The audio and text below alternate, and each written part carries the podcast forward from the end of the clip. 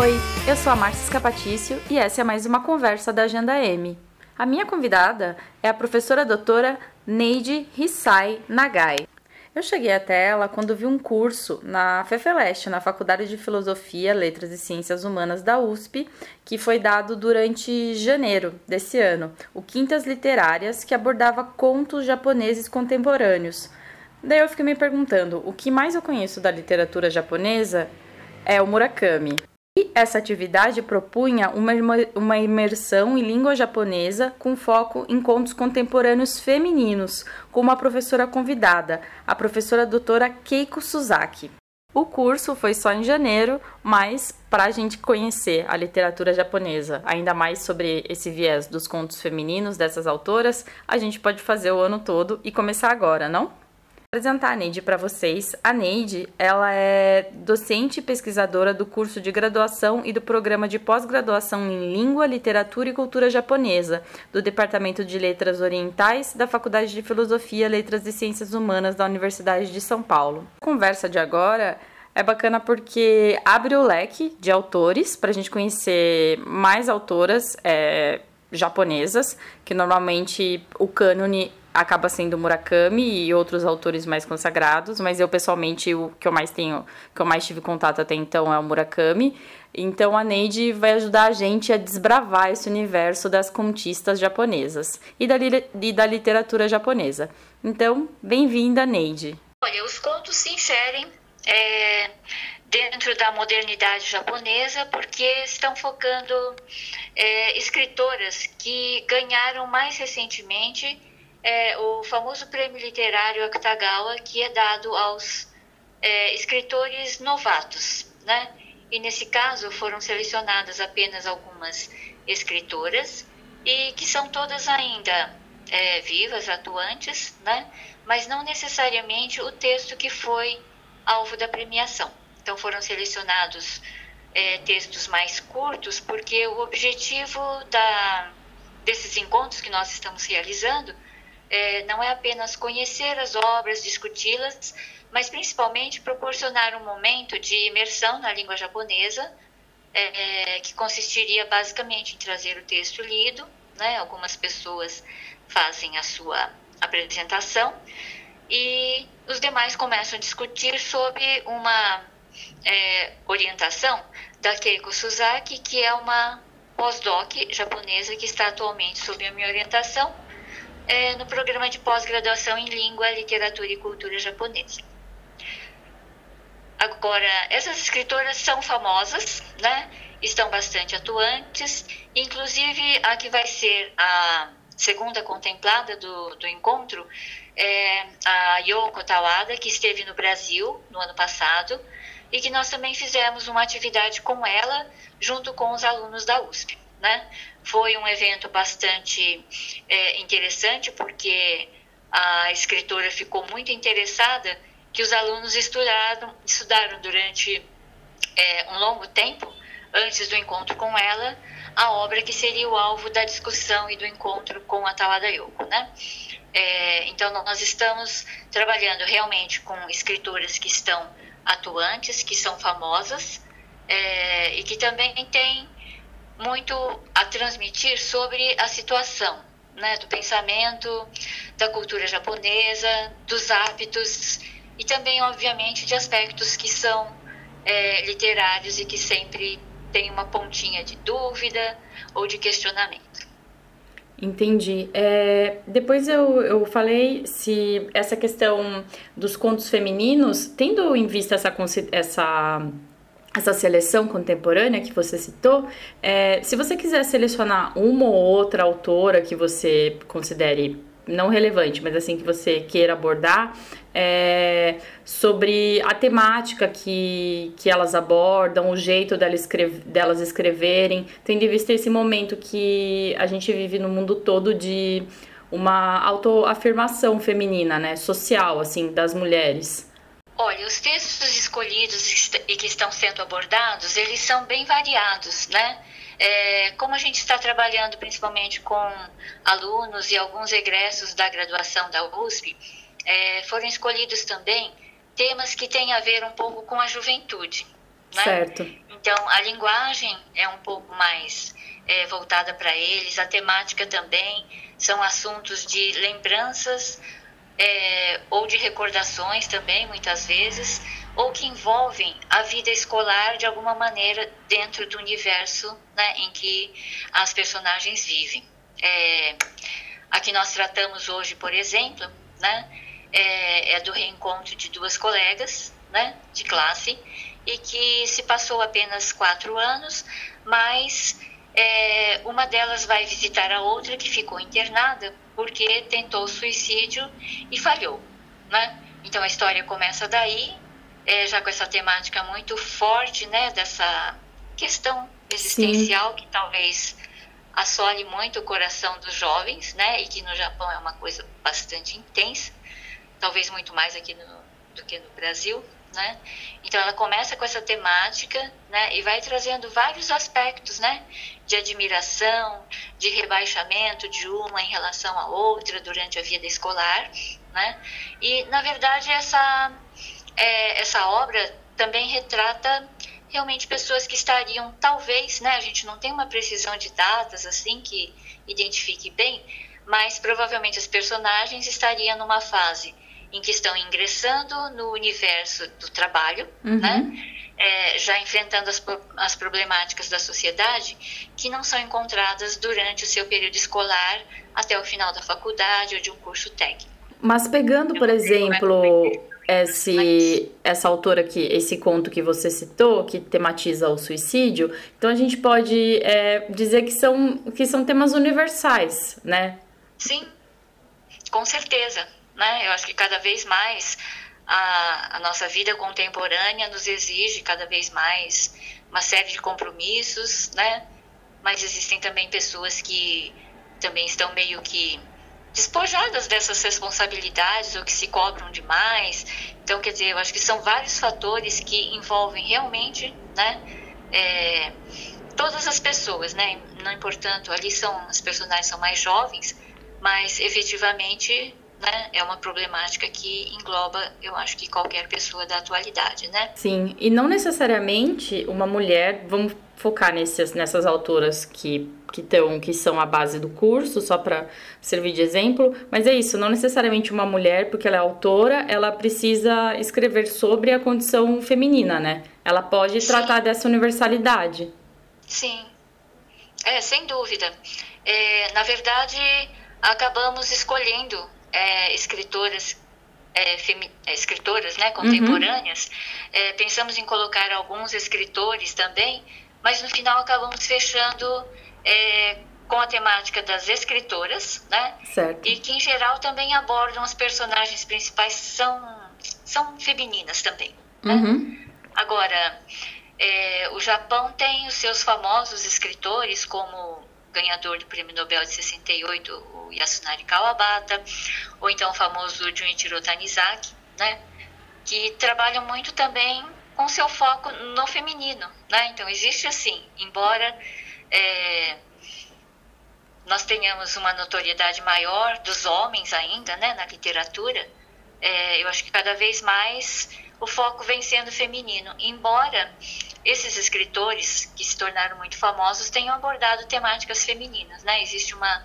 uma paixão, uma é, idolatria, talvez, né? Pelas mulheres, e esses são os temas também desses grandes autores, né? diferença nessa, nessa abordagem, pelo menos nesse recorte específico dessas autoras, se você quiser citar algumas delas, alguma delas também, de, de um homem escrevendo, esses, por exemplo, esses dois que você citou, para uma autora agora contemporânea, você acha que, que muda a visão, o modo de escrever, o jeito de tratar o tema? Esses autores, eles já são um pouco mais é, de períodos antigos, uhum. né? Eles são da década de 70, né, para trás.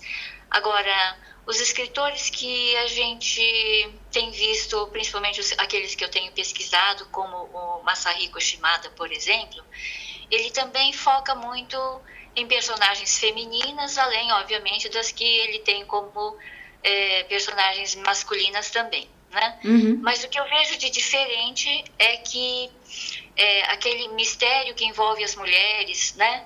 É, e que o Kawabata ou o Tanizaki querem retratar, por exemplo, é, mostrando o sofrimento pelo qual elas passam, como elas são é, batalhadoras, guerreiras e que, de certa maneira, dão sustento né, ou esteio à figura masculina para que ela se sobressaia. Né? Ah, nas obras mais contemporâneas, o que é possível notar é que, no caso do Shimada Masahiko, ele é, vai trazer essas personagens como heroínas capazes de modificar a situação do mundo né, ou da sua sociedade é, de uma maneira que precisa necessariamente envolver alguma força um pouco mais poderosa, como as forças do além, né? Uhum. É, o Japão tem aquela tradição do xamanismo muito forte. Então, esses aspectos que estão lá arraigados na cultura japonesa são trazidos para os contos modernos, né? E a gente tem, inclusive, é, essas jovens personagens que realmente ainda são é, colegiais, né? E que vão desempenhar um papel muito importante, principalmente para derrubar esse mundo negro que existe principalmente numa, numa situação de é, domínio masculino e também meio que naquele sistema mafioso de exploração sexual, financeira, né? Então isso tem sido um foco do Masahiko Shimada. É, tem outros autores, eu acho que a gente tem uma gama muito variada mesmo de escritores né, na uhum. contemporaneidade japonesa e que é difícil talvez de falar assim em poucas palavras. Sim. Né? Mas esse que eu estudo, né, tem isso, mas basicamente eles também retratam o mundo contemporâneo, né? O Haruki Murakami que tem feito muito sucesso também e que foi, que tem sido indicado, indicado não indicado, mas sempre está cotado para ser um dos ganhadores ou apontados para o Prêmio Nobel. Né? Nós sabemos que ano passado, essa escritora que esteve aqui no Brasil, a Yoko Tawada, e que é radicada no, na Alemanha, mas escreve em japonês e também em alemão, ela foi meio que cotada também para ser indicada para o Prêmio Nobel do ano passado. Né? A gente ficou naquela expectativa: será que ela vai ganhar essa notícia aqui no Brasil? Né? Uhum. Então, acho que a gente está vivendo momentos muito diferentes, porque ela também faz uma abordagem muito diferente né, de um universo que realmente é, não é mais ligado a, é, ligado a um país, a uma nacionalidade, mas realmente ultrapassa fronteiras. O livro dela é aquele Memórias de um Urso Polar, né? Isso mesmo, Sim. isso mesmo. Né? Ela veio para o lançamento desse livro, nós fizemos um encontro com ela, é, e antes da chegada dela, alguns alunos que se prontificaram a ler, né, acho que tinha uns 15 ou mais alunos, que leram a obra inteira, nós discutimos ao longo de um mês inteiro, né, com encontros semanais também, com a presença também da professora Keiko Suzaki, né, que é a nossa pós-doc japonesa, e é, pudemos ter essa oportunidade de fazer várias perguntas a ela, né, é, e que no momento do encontro ela não quis nem falar sobre ela, é, ter uma fala inicial, mas já ir dialogando sobre o livro, tentando responder as perguntas que nós havíamos formulado. Né? E ela ficou assim é, muito surpresa, muito grata também pela por esse interesse e é, ficou realmente deslumbrada com tantas perguntas que surgiram, né? Porque realmente a gente entregou um impresso para ela com pelo menos 36 perguntas, né? Entendi. Que foram ainda selecionadas previamente. Entendi. E por que você acha que o livro ele, ele ganhou bastante atenção, né? Tanto aqui no Brasil quanto em outros países, assim. Vocês que tiveram esse contato com ela, o que que, que tem esse essa, essa diferença na, na literatura dela, ou esse aspecto que, que cative as pessoas na escrita Bom, dela? É, eu acho que ela usa de muitas metáforas, né? Porque ela fala da vida, por exemplo, da, da ursa, né? Que uhum. é tosca.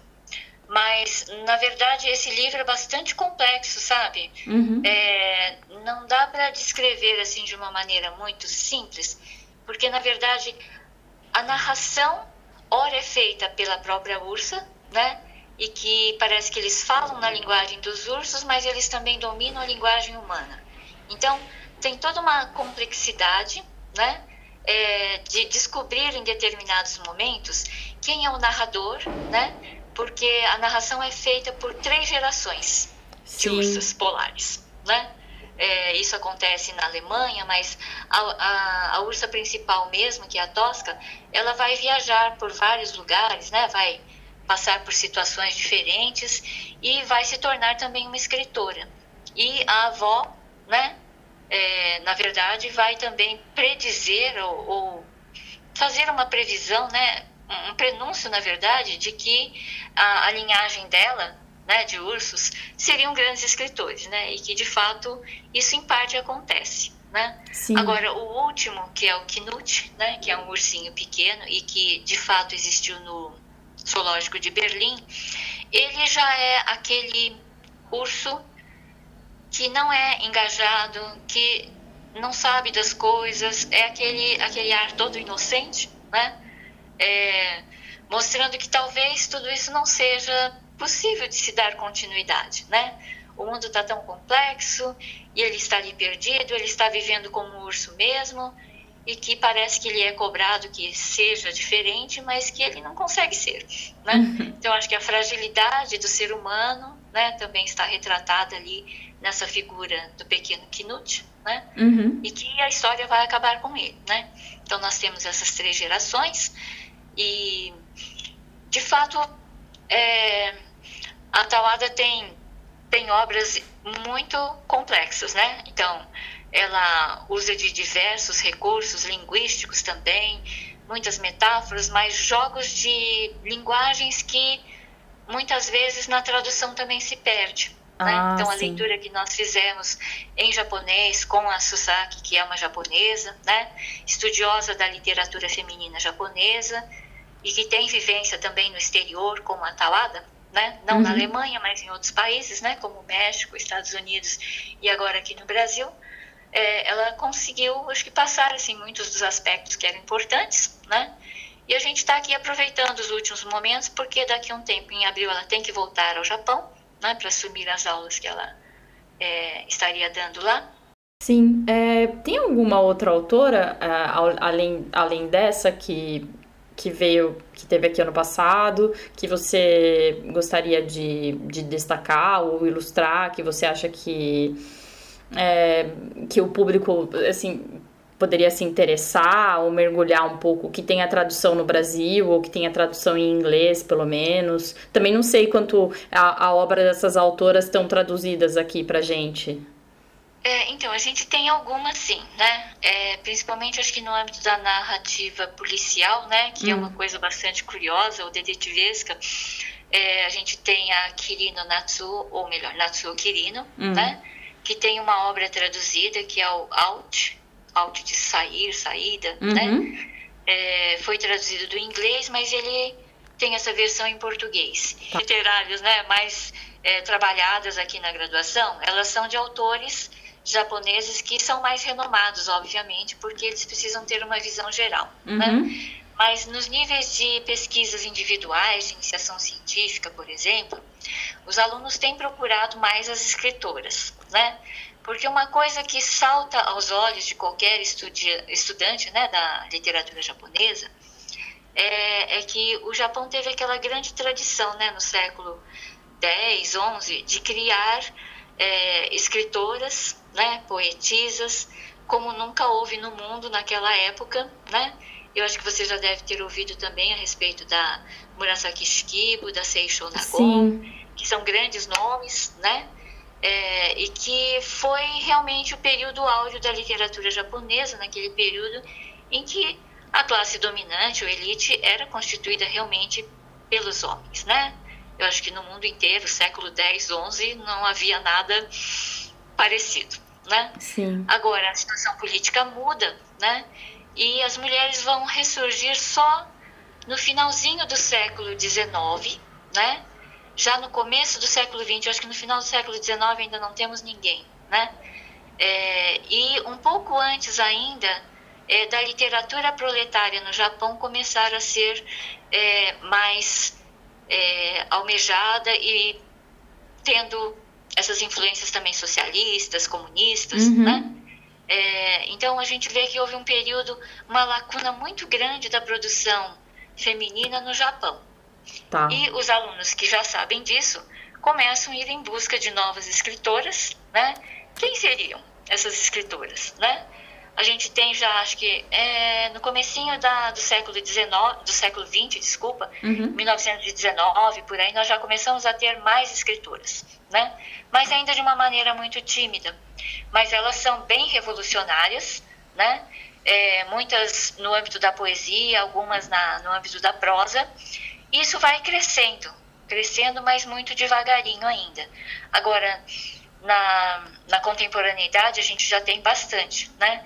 E o que a gente pode reparar é que pelo menos pelas orientações que eu tenho feito uhum. ou participado, inclusive, né, da, de algumas bancas, é, do nosso programa principalmente, muitas autoras estão representadas, né? Você falou da Yoshimoto Banana, né? É, ela também é alvo do estudo recente de uma egressa, né, do mestrado. É, temos algumas outras autoras, como a Fumiko Ente, que está sendo estudada no momento. Né? Uma outra defesa vai ser feita por, uma, por um outro mestrando. Então, o foco no feminino realmente tem sido muito grande, não só pela nossa iniciativa de apresentá-las, né? Uhum. mas também desse interesse que já vem dos próprios alunos. Né?